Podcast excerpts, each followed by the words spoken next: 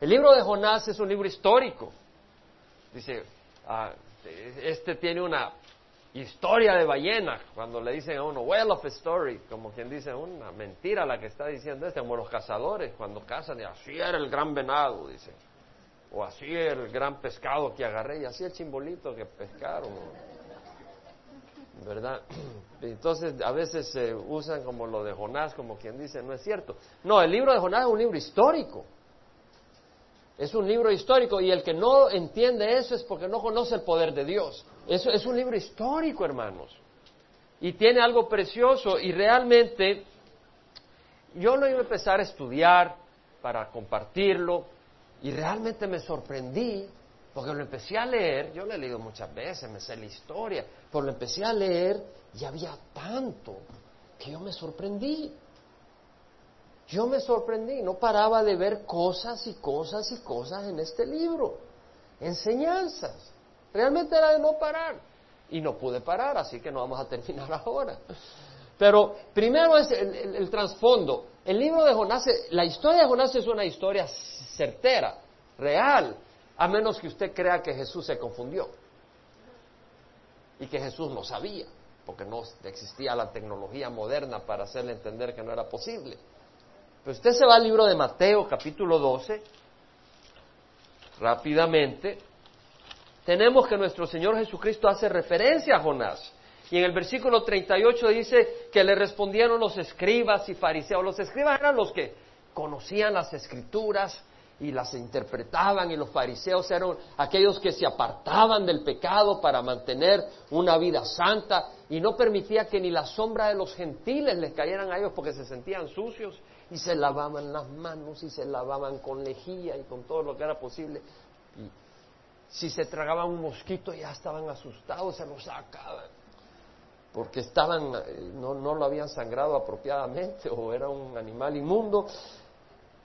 Entonces le acercaron, maestro, queremos ver una señal de parte tuya. Y tal vez tú estás acá queriendo ver una señal de parte de Dios imagínate pedirle a Jesucristo, queremos ver una señal de parte tuya cuando había sanado al paralítico, había abierto los ojos de los ciegos, había abierto los oídos de los sordos, había agilizado la lengua de los mudos, había sanado, había parado la tempestad, había sanado de la lepra. Y vemos que se le acerca y le dice, queremos ver una señal tuya. Y no solo eso, imagínate oír a Jesucristo hablar las cosas que decía, y no solo oírlo decir y hablar cosas maravillosas, sino verle en acción con esa compasión, y ver su dulzura, y ver su ira contra el pecado y la injusticia, y ver su santidad. Porque hoy es muchos predicadores, pero andan en mucho desorden. Pero en Jesús podía ver no solo la enseñanza, sino la santidad de esta, de esta persona. Y dicen, y el poder de Dios. Y todavía dice, queremos ver una señal. Como el mismo Jesucristo dijo, todo el que quiera hacer su voluntad sabrá si mi enseñanza de Dios o si hablo de mí mismo. El que habla de sí mismo busca su propia gloria, pero el que busca la gloria al que le envía es verdadero y no hay injusticia en él. Es decir, si tú realmente quieres conocer, vas a saber que esta es la palabra de Dios. No necesitas más señal. Pero vemos que queremos ver una señal de parte tuya, pero respondiendo él le dijo una generación perversa y adúltera, no andaba con cuentos. Esta es una generación perversa y adúltera que demanda señal y ninguna señal se le dará sino la señal de Jonás el profeta. Ponga atención, Jesús no dice Jonás el, el siervo malvado, rebelde, desobediente. Dice Jonás el profeta, con honra se refiere a su siervo. Jesús lo había perdonado. Se había arrepentido Jonás. Tuvo que pasar por algunas tormentas. Y lo tuvo que vomitar una ballena. Pero estaba arrepentido. Y Jesús no se acordaba de su pecado, sino de su profeta. Es cosa bonita cuando nos arrepentimos. Y vemos que dice, como estuvo Jonás, entonces está haciendo referencia a Jonás, esto ya no es un cuento. Como estuvo Jonás en el vientre del monstruo marino tres días y tres noches, así estará el Hijo del Hombre tres días y tres noches en el corazón de la tierra. Qué interesante. que Jesús se identifica con Jonás. Claro, Jonás entró al vientre del, del monstruo marino después de que se arrepintió. Entonces Jesús usa el evento de Jonás como la gracia de Dios. Imagínate que estás de rebelde y, te arrepientes y viene Dios. Y ya una vez te arrepientes te usa como un ejemplo, una, una sombra de lo que eres, de lo que será Jesús. Esa es gracia y misericordia. Y, vemos de que dice, como el Jonás estuvo en el vientre del monstruo marino tres días y tres noches, así el Hijo del Hombre ha de estar en el corazón de la tierra tres días y tres noches, y estuvo. Cuando murió, estuvo tres días. Los hombres de Nínive, la historia de Jonás tiene que ver con la ciudad de Nínive. un mensaje de arrepentimiento a Nínive dice, los hombres de Nínive se levantarán contra esta generación en el juicio y la condenarán porque ellos se arrepintieron con la predicación de Jonás. Entonces vemos que esta no es una historia de, cuentos, esta es una historia bíblica, real, ocurrió. Hubo una nación que se arrepintió, se arrepintieron con la predicación de Jonás y mirad, algo más grande que Jonás está acá, el Señor Jesucristo. Y Jesucristo está en medio de nosotros. A menos que tú niegues al Espíritu Santo. Porque el Espíritu Santo está acá en medio de nosotros. Y si estamos sensibles no necesitamos, quiero ver una señal para saber. Estamos en tiempos difíciles. Estamos en tiempos difíciles, las profecías se están cumpliendo más y más. Y no es por agarrar, pero yo estoy impresionado al ver la dirección en que la Iglesia Católica está llevando. Y lo que va a hacer es que yo creo que aquellos que están buscando de verdad se van a salir. Estaba leyendo las noticias, yo estaba encrispado de ver que la cabeza de esa denominación defendió el uso de la fuerza que usaron la iglesia contra los indios cuando vinieron a América. Y luego quejarse de que en Brasil muchos están yendo a las iglesias evangélicas, apostólicas, y las llama sectas. Yo pensaría que en vez de preocuparse por eso, se preocupe por el desorden de la gente que está en la Iglesia Católica y darle gracias a Dios de que ese 15% que se salió de la iglesia, veamos qué tipo de vida tenían y qué tipo de vida tienen ahora. Porque yo me hice evangélico y si él se siente triste porque yo me hice evangélico, que evalúe mi vida antes y mi vida después. Entonces que considere cuál es el problema. Si hacerse cristiano o perder miembros de su organización. Y si el problema es perder miembros de su organización, es que no tiene los ojos en Cristo. Porque aquí hay vidas cambiadas, aquí hay vidas transformadas. Y que alguien diga, lamento que te has hecho evangélico, es que realmente no vienes de Dios para decir eso. Ahora, el hacerte evangélico no te hace salvo, te hace salvo el venir a Cristo. Pero es triste y estaba leyendo la última noticia que quiere regresar a la misa en latín. Estaba deseando regresar a la misa en latín. En latín. A la misa, eh, no sé cómo le llaman, y se va a poner de espalda y va a hacer todo lo que hacen. A la espalda a la gente en latín y la gente que le va a entender. Ahí no está el poder, el poder está en la palabra de Dios. Pablo encomendó a los ancianos en Éfeso a Dios y a su palabra que es poderosa para edificaros y daros salvación entre los santificados.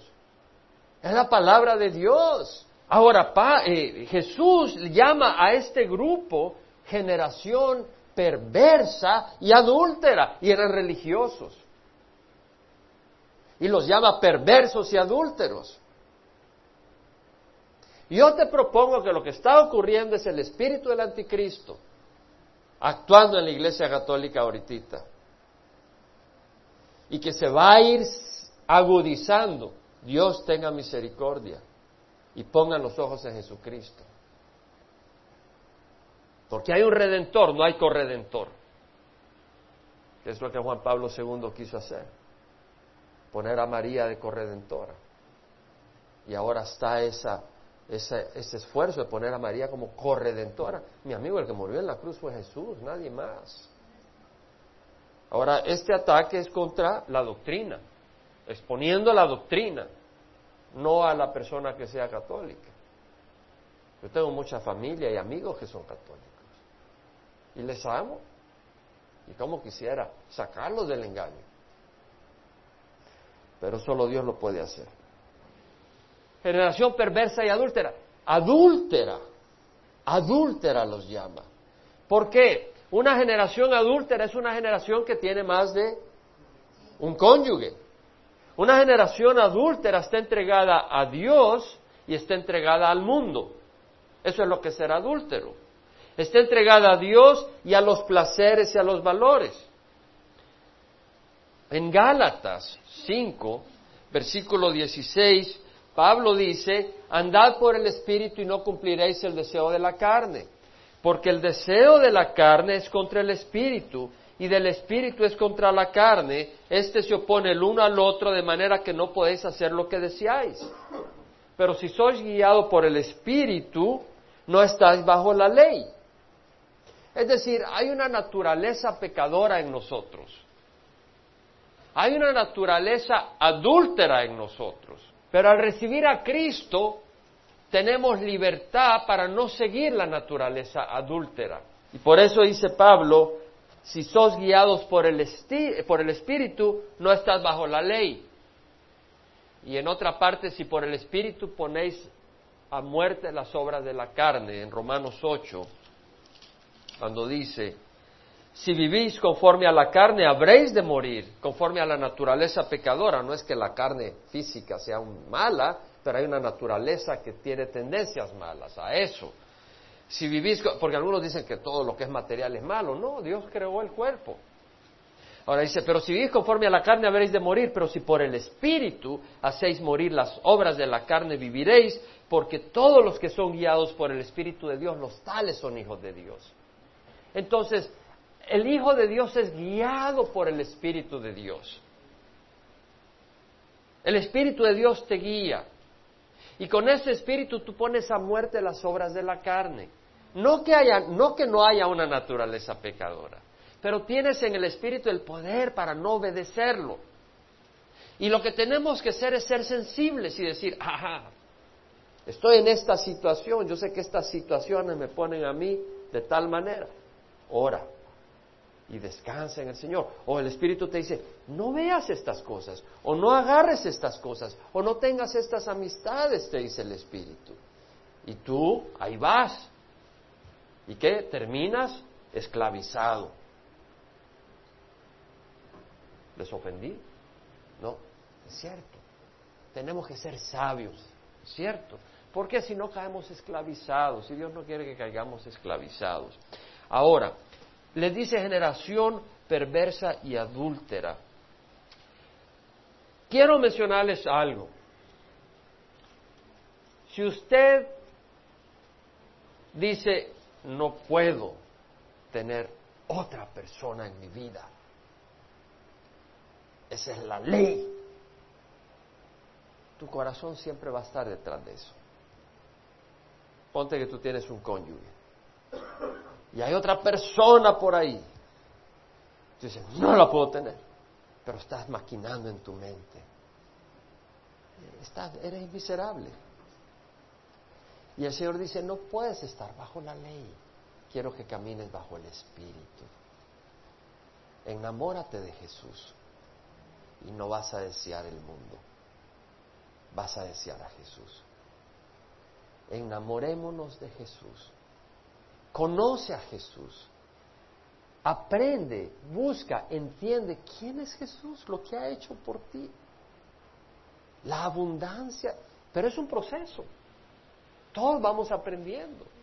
Y a medida que voy aprendiendo me doy cuenta cada vez más, aunque ya lo sabía cuando recibí a Cristo, pero un entendimiento a un nivel más entender y confirmar que la palabra de Dios es lo máximo el consejo, la sabiduría, la sanidad, el gozo, la paz que te ofrece el camino del Señor es muy superior al engaño que te ofrece el mundo.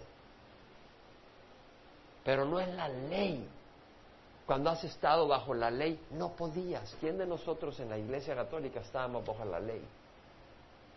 Y en la ley no podíamos, no hacíamos nada, pero ni por nadie, porque estábamos con nuestro mismo egoísmo. Pero cuando Cristo te toca y el Espíritu te toca, empiezas a servir y a vivir para el Señor, no por obligación, sino por agradecimiento. No he querido ofender a una denominación, pero sí he querido exponer una doctrina que está cada vez peor y que está haciendo gran destrucción. Y no fue públicamente que el líder de este grupo se queja de que está perdiendo su gente a los evangélicos. Pues yo públicamente digo, pues me da mucho gozo que se salgan de las fiestas donde hay borracheras, del adulterio y de todas esas cosas y empiecen a servir a Cristo.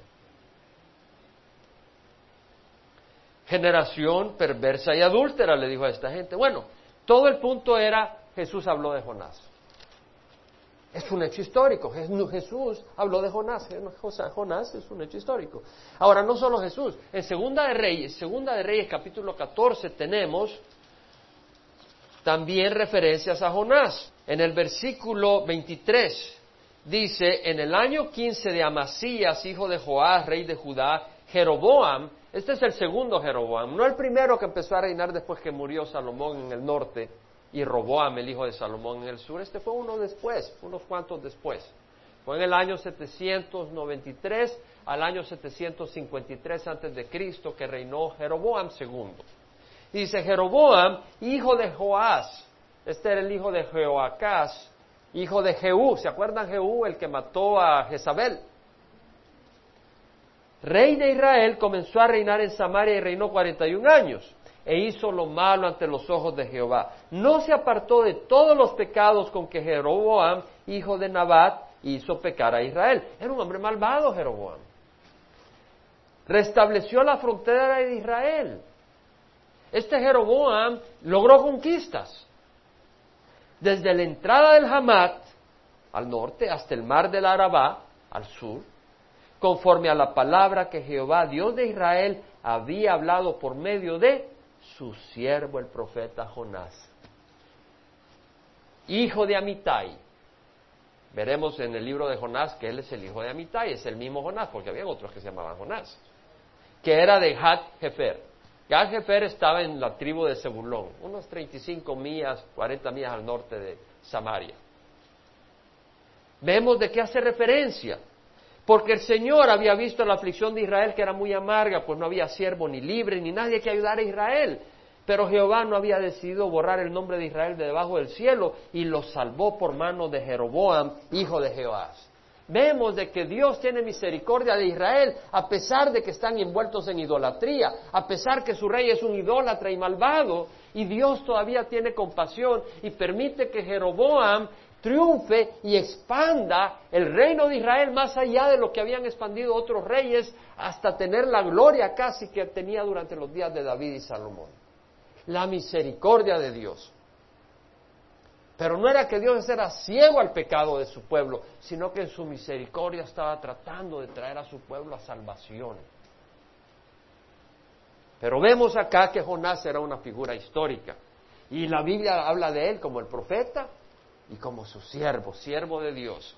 No muy obediente, como leemos en el libro de Jonás. Tuvo que tener sus tormentas y sus vómitos. Nínive, que es donde se relaciona eh, el mensaje que Dios le da a Jonás es para Nínive. Entendamos que Nínive era la capital de Asiria, este imperio que en el año 722 entró y se llevó a Israel al exilio. Primero fueron oprimidos por los arameos. ¿Se acuerda que estudiamos en Primera Rey y Segunda Rey? Es lo bonito haber podido estudiar ahora estas cosas después de ese trasfondo. Se vinieron los arameos y después vinieron a Siria. Ahora, en el tiempo de Jeroboam, Asiria empezó a tener conflictos internos. Y durante ese tiempo Jeroboam se expandió. Pero después Asiria salió con fuerza y se llevó a Israel al exilio, al territorio norte. Pero eh, eh, esta capital, Nínive, fue fundada por el mismo que fundó Babilonia, eh, Nimrod. Nimrod fundó Babilonia y después fundó Nínive, está en, los primeros capítulos de Génesis. Ah, esta ciudad estaba 550 millas al noreste de Babilonia, de Samaria. Está Samaria, por allá está Nínive, al norte de Babilonia. A la orilla del río Tigris, todavía hay restos de esta, de esta ciudad, ocho millas de, perímetro. 50 pies de ancho la muralla, 100 pies de alto. Era una ciudad fuerte. Sus ah, habitantes eran crueles, violentos, sanguinarios, decapitaban a sus enemigos y luego ponían los montículos de los cráneos enfrente de la ciudad para que la gente se asustara. Despellejaron algunos de sus cautivos, les quitaron la piel y se la ponían en la pared en la muralla de la nación o pueblo que conquistaban. Rajaban a los jóvenes y desparramaban las vísceras al suelo. Quemaban a los jóvenes y a las jovencitas vírgenes. Cortaban las orejas, las manos, los pies de sus cautivos, la nariz. Eran despiadados. No querías nada que ver con Asiria uno de los reyes se dejó escrito con gran eh, vanagloria cómo rajaban las gargantas de sus cautivos como que si fueran ovejas, llenando de sangre la montaña. Entonces, esos eran los, asirios, Nínive la capital, y Tarsis, que vamos a leer sobre Tarsis, que eh, eh, Jonás trata de oír a Tarsis, eh, es el sur de España, 2.500 millas al oeste de Samaria. Warren Wiersbe dice, ¿de qué trata el libro de Jonás? Todos dicen de la ballena. Equivocado. No se trata solamente de un gran pez, dice Warren Wiersbe, que solo se menciona cuatro veces.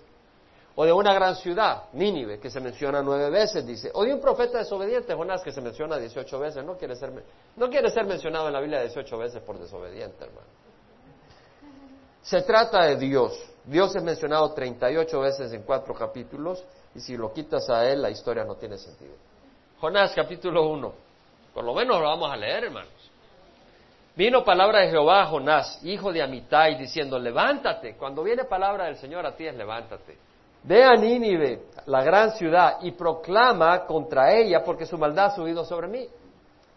Dios tenía misericordia de Nínive, porque si Dios la hubiera querido destruir, de un solo la destruye, no le manda avisar. ¿Se acuerdan Sodom y Gomorra? El Señor no le mandó avisar a Sodom y Gomorra, mandó un ángel para traer el juicio. Pero Jonás se levantó para huir a Tarsis. El Señor le dice, hey Jonás, levántate, quiero que lleves a... Ya Nínive ya llegó hasta acá su maldad.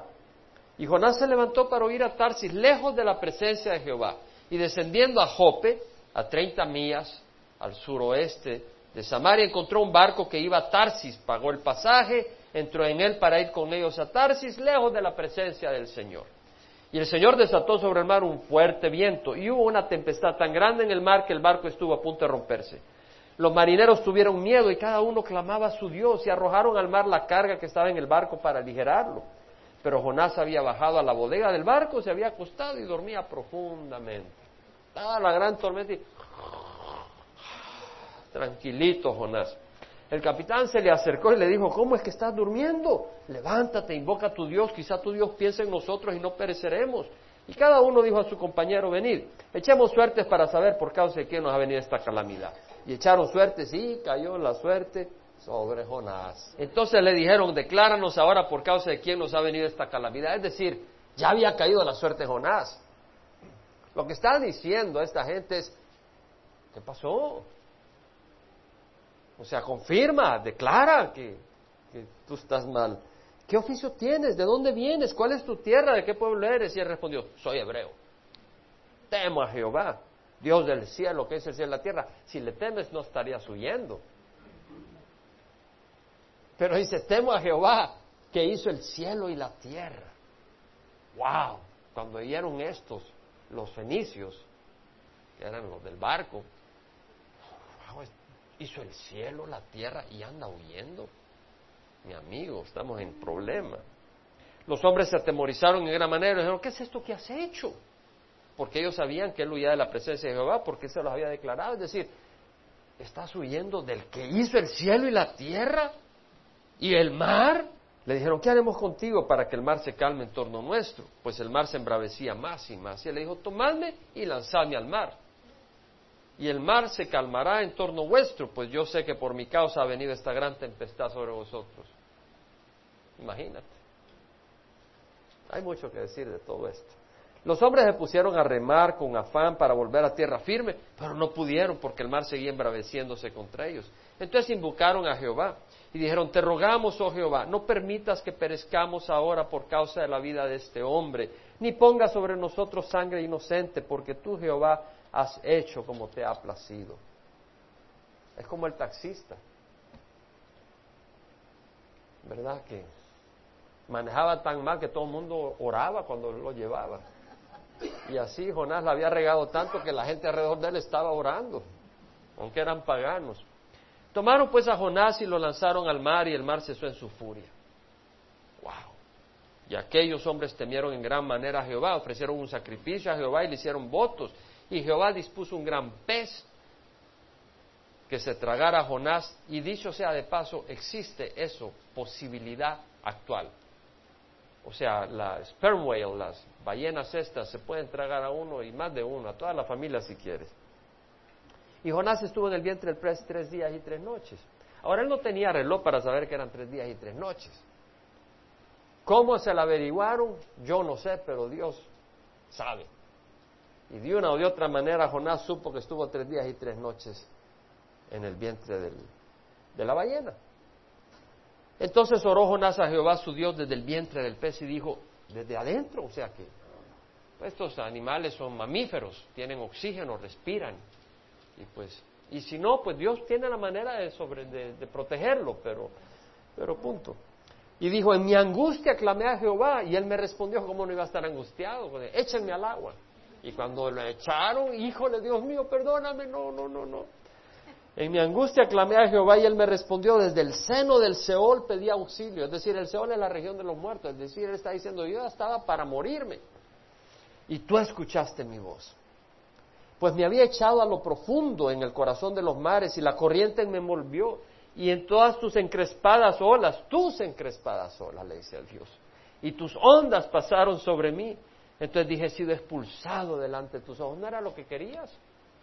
Huir de la presencia de Dios. Y ahora que huyes estás afligido. Si huyeras de la presencia de Dios no tendrías ni respiración, ni oxígeno, ni vida. Porque es Dios el que te provee el oxígeno, el alimento, el cerebro para pensar, el aire para quejarte. Te quejas con Dios, Dios es el que te está dando el aire para que te puedas quejar. Entonces dije, he sido expulsado delante de tus ojos, sin embargo, volveré a mirar hacia tu santo templo. Se acordaba del Señor. Se acordaba de la promesa del Señor si había arrepentimiento. Me rodearon las aguas hasta el alma. El alma aquí es símbolo de la vida. El gran abismo, es decir, el mar me envolvió, las algas se enredaron en mi cabeza, el pobre Jonás venía y todas las algas se le envolvieron en la cabeza. Descendí hasta las raíces de los montes. Buen susto, imagínate. Ya perdió el aire, empezó a, tragar agua y empezó a irse para abajo. Dijo, aquí me acabé. La tierra con sus cerrojos me ponía cerco para siempre, pero tú sacaste de la fosa mi vida. Oh Jehová, Dios mío, cuando en mí desfallecía mi alma, del Señor me acordé y mi oración llegó hasta ti, hasta tu santo templo. Los que confían en vanos ídolos su propia misericordia abandonan. Mas yo con voz de acción de gracias le ofreceré sacrificios, lo que prometí pagaré. Importante, las salvaciones de Jehová. Entonces Jehová dio orden al pez y éste vomitó a en tierra firme. Pero quiero hacer algunas consideraciones. Una, el Señor es Dios y juez de toda la tierra. Observa y juzga a las naciones. Póntete a pensar que dice en Jonás 1.2, ve a la Nínive, la gran ciudad, y proclama contra ella porque su maldad ha subido hasta mí. No era Israel. No era el pueblo de Dios. Pero Dios juzgará a las naciones. No solo a Israel, no solo a la iglesia. Dios, Dios está observando a México cuando el grupo de legisladores decidieron que van a permitir el aborto. Dios está tomando nota. Dios está observando. Cuando acá permiten eh, que en las escuelas enseñen que es un nuevo estilo de vida y no puedes quejarte, el homosexualismo, Dios está tomando nota. Y la ira de Dios puede acabar, como dijo Billy Graham en una ocasión. Dijo, si Dios no juzga a Estados Unidos, va a tener que darle una explicación y pedirles excusas a Sodoma y Gomorra. Dios va a juzgar esta nación un día. Yo creo que nos va a llevar a nosotros antes. Pero Dios va a traer juicio a las naciones. Allá en África, en Sudán, donde los musulmanes han matado más de un millón de cristianos por su fe. Dios va a juzgar. Dios juzga a las naciones, un día las juzgará. Juzgó a Sodoma y Gomorra, juzgó a Canaán, usó a Israel para hacer matazón de los cananitas, cananeos que por tantos años, por cientos de años resistieron la palabra de Dios, el arrepentimiento, eran sanguinarios, sacrificaban a sus hijos. ¿Y cuántos no sacrifican a sus hijos por medio del aborto, porque les conviene. Dios seguirá juzgando a través de la historia. Naciones se levantarán, naciones caerán. Dios está en control. El segundo punto, Jonás quiso escapar de la presencia de Dios. ¿Saben por qué? ¿Por qué quiso escapar de la presencia de Dios? Porque no le gustó la voluntad de Dios. ¿Cuál es la voluntad de Dios? Ve y predicas a Nínive. Pues a él no le gustó la idea. A estos sanguinarios. Más que Oseas predicó, no volverán a la tierra de Egipto, sino que Asiria será su rey, porque rehusaron volver a mí. Oseas profetizó de que el pueblo de Israel iba a estar bajo la opresión de Asiria. Así que a él no le gustó nada la idea, Jonás, de ir y predicar a Asiria, porque si no se van a arrepentir y y si se arrepienten, después van a venir y nos van a llevar cautivos. Entonces a él no le gustó.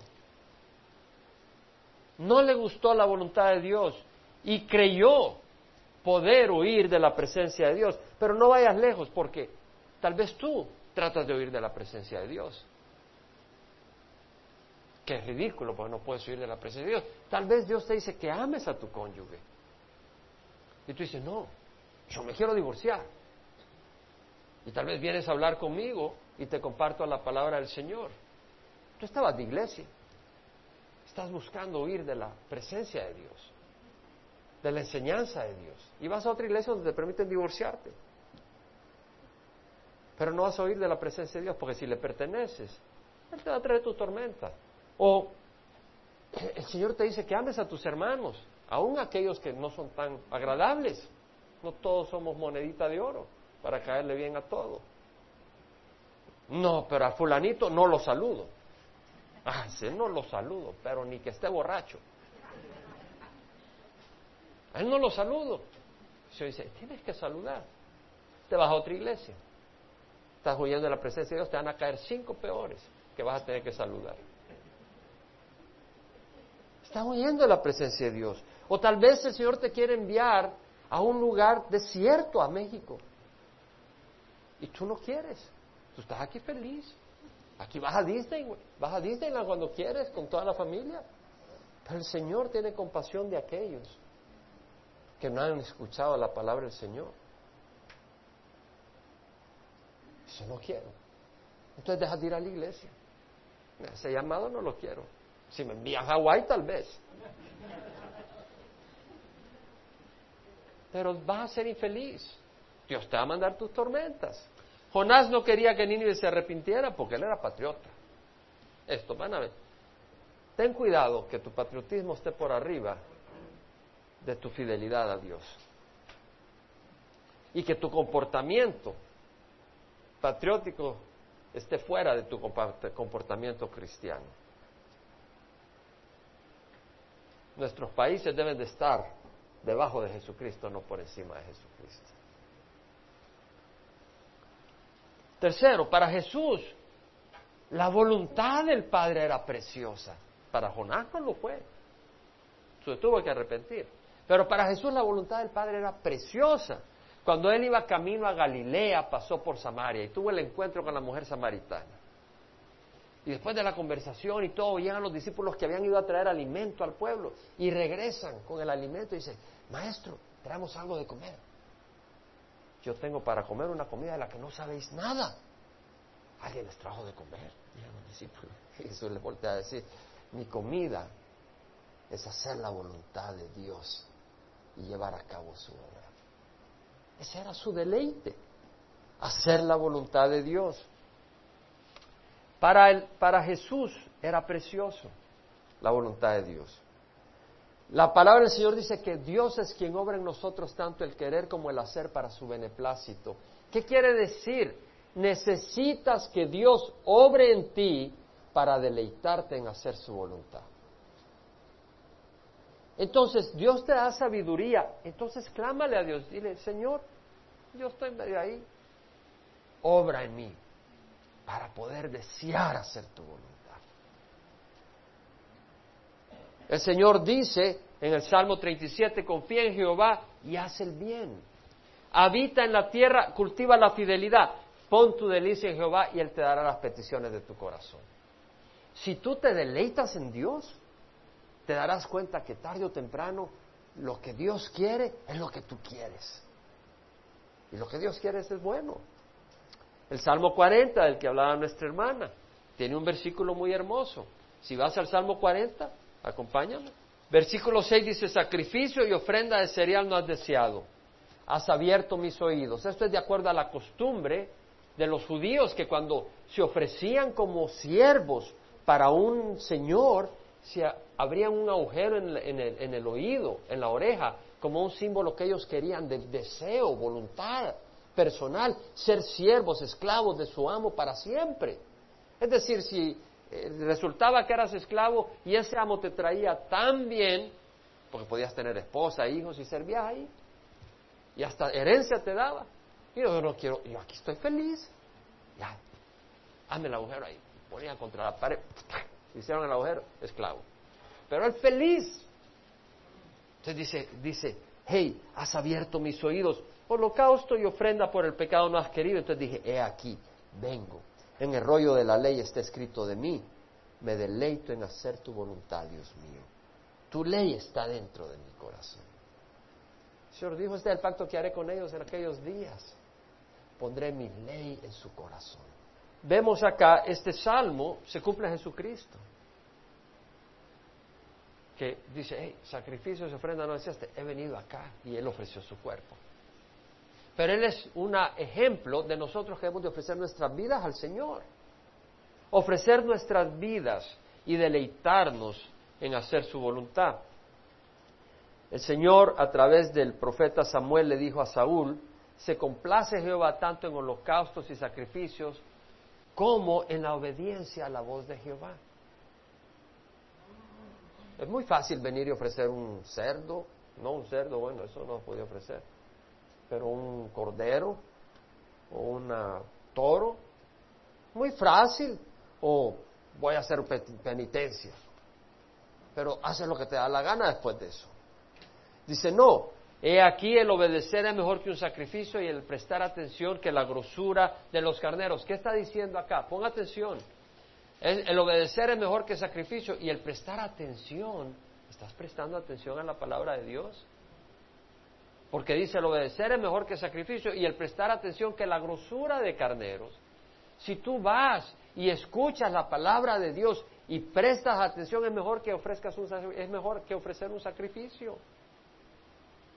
Ahora, cuando tú vienes a la iglesia, estaba en cierto lugar y la persona que dirigía el culto decía, venimos acá para darte nuestro sacrificio para, tú nos has dado y venimos a darte. Yo espero que cuando tú vienes a la iglesia es porque tú quieres venir a la iglesia, no porque vienes a darle al Señor. sino porque tienes el deseo de alabar al Señor y tienes el deseo de oír la palabra del Señor, no porque es un sacrificio, te quiero oír, hermano. Pero quieres oír la palabra del Señor y quieres ver a los hermanos. No, aquel no, aquel no lo sabe, aquel no lo sabe. Me cae mal, aquel me cae mal. Tú eres el único que no te cae mal. Y cuando te ves en el espejo pasas dos horas, quiere decir que no te caes tan bien. Estás tratando de cambiarte. Mira, mira lo que, lo que hace el versículo 3. Pagó el pasaje y entró en él para ir con ellos a Tarsis. O sea que Jonás, muy arrecho, paga sus cuentas, paga sus biles, paga sus impuestos. Un hombre recto, pero a Dios le desobedece. Ahora, ponte, te hago una pregunta, si tú vienes y llega alguien y dice, ok, quiero que pongas un nuevo techo en mi casa, ¿cuánto le va a costar? Ocho mil dólares. ¡Wow! Sí, pero yo se lo dejo nítido. Está bien pagas los ocho mil dólares. Salud, y ya no regresas. ¿Cómo le llamas a eso? ¿Cómo le llamas? Ladrón, un ladrón. Le pagaste y se fue, no te hizo el trabajo. Hey, Jonás le debe su vida al Señor. ¿No dice la palabra del Señor? ¿No sabéis que vuestro cuerpo es templo del Espíritu Santo que está en vosotros, el cual tenéis de Dios y que no sois vuestro, porque por precio habéis sido comprados. Honrad a Dios en vuestro cuerpo y en vuestro espíritu, los cuales son de Dios. Quiere decir que hubo alguien que pagó un precio, el de Jesucristo en la cruz. Hubo alguien que sangró por tu vida. Ahora tienes que darle tu servicio a Él. Y si no se lo das, estás robándole. Tienes que obedecerle y si no estás robándole, eres un ladrón. Yo no robo, eres un ladrón, estás desobedeciendo. El mismo Pablo dice, el amor de Cristo nos apremia. Habiendo llegado a esta conclusión que uno murió por todos, por consiguiente todos murieron. Y por todos murió para que los que vivan no vivan para sí, sino para aquel que murió y resucitó por ellos. Es decir, por quién vives. Y si tú vives por alguien más, eres un ladrón a menos que no le pertenezcas al Señor. Estoy hablando de los que le pertenecemos al Señor. Los que le pertenecemos al Señor hemos dicho, ok, Señor, está bien, acepto la fortuna de la salvación, pero no le das el servicio. Ahora, ¿a quién quiere servir si no quiere servir al Señor? ¿Al mundo? ¿A Satanás? Es mejor servir al Señor. El quinto punto. Jonás encontró un barco para Tarsis. Él quería ir a Tarsis. ¿Y qué encontró? Un barco para Tarsis. ¿Tenía el dinero para comprar el tiquete? Fabuloso. ¿Las puertas estaban abiertas o cerradas? Abiertas. Y muchos de ustedes, hermanos, la puerta está abierta. Es del Señor. Es del Señor. Tengo el dinero. Hay el barco. Habían unos que iban para África, pero hay uno para Tarsis. ¿Coincidencia? No. Es de Dios. A Dios no lo puedes engañar. Acuérdate que el Señor dice entrar por la puerta ancha, por las puertas abiertas, entrar por la puerta estrecha. Porque ancha es la puerta y amplia la senda que lleva a la destrucción. Y muchos son los que entran por ella. Pero angosta es la puerta Estrecha es la puerta y angosta la senda que lleva a la vida y pocos son las que la encuentran. Entonces una puerta abierta no quiere decir de que sea el Señor. No te dejes engañar. Hay muchas puertas abiertas. El sexto punto que quiero hacer, y todo lo podemos sacar de este libro de Jonás, todas estas observaciones, su desobediencia provocó una tormenta a su alrededor. La desobediencia de Jonás le afectó solo a Jonás, Tuvieron que echar todas las cosas, el trigo, el centeno, la cebada, los, la carga de oro y de plata que iban, todo al mar. Y buen susto. Muchas veces tu desobediencia a Dios trae dolores de cabeza a tu familia. Y el culpable eres tú y necesitas arrepentirte. O te asocias en el negocio con quien no debes. No es cristiano, pero ah, está bien, es buena gente, yo sé, moral, ¿cómo no? Y después te metes en serios problemas. Desobedeciste a Dios. Y te metes en serios problemas y toda tu familia las tiene que aguantar. O te casas con un no creyente. Tienes tus hijos. No, pero buena gente. Tiene buen trabajo. Tiene su Porsche. Su carrito bueno. Se mira que es trabajador el hombre. Pero no es creyente, no, pero yo lo voy a convertir. Y luego tus hijos aguantan golpes, abusos, insultos. Porque desobedeciste a Dios. Trajiste una tormenta. Aceptas un trabajo que no es de Dios, porque mucho dinero el que van a pagar. Y de ahí estás tan esclavizado que no tienes tiempo para el Señor. Cometes adulterio, empieza a haber un despelote en tu hogar. Te mueves a una ciudad por razones equivocadas. Yo me acuerdo cuando iba a California, el Señor me trajo. Y yo decía, este es el peor lugar para estar. Pero si estoy en la voluntad de Dios es el mejor lugar para estar. Porque de hecho en Watkins nunca me olvida, David Billings, estábamos en la casa, y se van a California, hay tanto loco, nos dijo. Y era cierto. California está lleno de locos. Pero si estás en la voluntad de Dios, es este el lugar a donde estar. Y si tú dices, no, me voy a ir de aquí, me voy a ir a un lugar tranquilo, pero si no es la voluntad de Dios, va a haber tormenta. Busca la voluntad de Dios. Y lo peor es que no se daba cuenta Jonás de la tormenta que estaba alrededor de él. Había una tormenta y él cómo estaba? Dormidito. Despierta. Mira lo que estás haciendo sufrir a la gente. Deja tu necedad. Despierta. Mira lo que estás haciendo sufrir a la gente alrededor tuyo. Por otro lado, Jonás no le importaba los paganos que se estaban ahogando, ni le importaba la gente de Nínive que estaban perdidos en su pecado. ¿Será posible que tú eres como Jonás y que no te importa la gente que se está muriendo en su pecado? No, no podemos ser como Jonás. Y finalmente, Dios es soberano. Imagínate, comisiona al profeta dos veces. Él está en control. Él dice, Jonás, quiero que vayas a Nínive. No, no me voy a Nínive, pero él tiene poder para decírselo. Y como él quería mandarlo a Nínive, la segunda vez le dice, Jonás, vamos a Nínive. ¿Cómo no, Dios mío? Claro que sí. Después de estar en la barriga de la ballena. Amenazó con juicio a Nínive y perdonó a Nínive. Solo Dios puede hacer eso.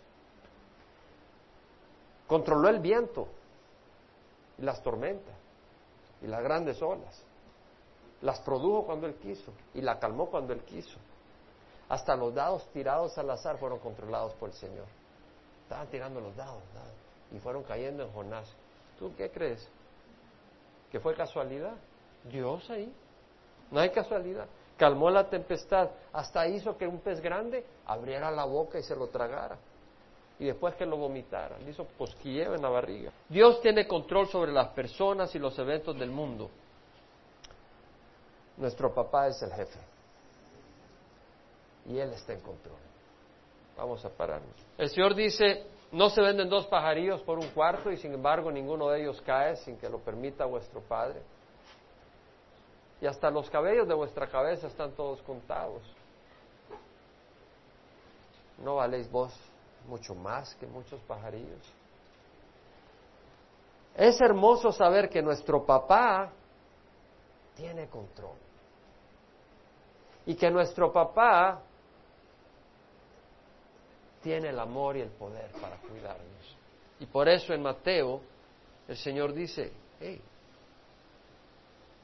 no puedes servir a Dios y a las riquezas, no puedes servir a Dios y al mundo, no puedes servir a Dios y a tu temor, no puedes servir a Dios y a, la denominación. Solo puedes servir a un Señor.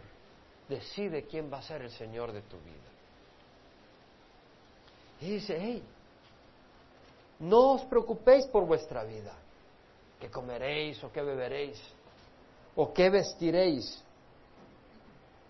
¿No es la vida más que el alimento y el cuerpo que la ropa? Mira las aves del cielo, que no siembran, ni ciegan, ni recogen en graneros, y sin embargo vuestro Padre Celestial las alimenta. ¿No sois vosotros de mucho más valor que ellas? ¿Y quién de vosotros, por ansioso que esté, puede añadir una hora al curso de su vida? Y por la ropa, ¿por qué os preocupáis? Observad cómo crecen los lirios del campo, no trabajan ni hilan.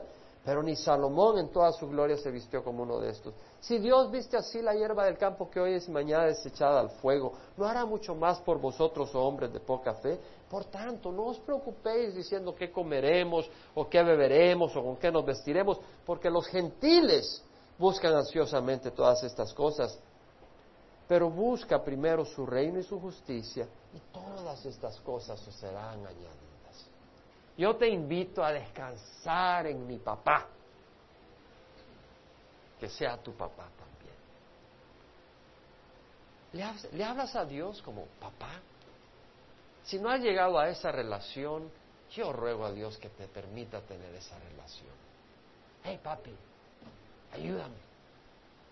Necesito pagar esta cuenta. Hey papá, papá, qué chévere sos realmente. Qué bueno eres. Oh papá, te amo. Papá, gracias. Papá, quiero ser como tú. Gracias, papá, que me perdonas. Toma un minuto y háblale a mi papá. Y que sea tu papá. Y si estás en una tormenta, cambia de rumbo. Y si tienes a todo el mundo en el barco sufriendo, hey, córtala ya, mi amiga, córtala ya, mi amigo. Es tiempo que haya paz a tu alrededor. ¿Qué vas a esperar? ¿Ahogarte? Jonás se estaba ahogando y clamó. Clama si te estás ahogando. ¿Qué esperas? Clama. Hay un pacto entre Dios y los suyos que lo reciben. Clama ahí donde estás. Clama ahí donde estás.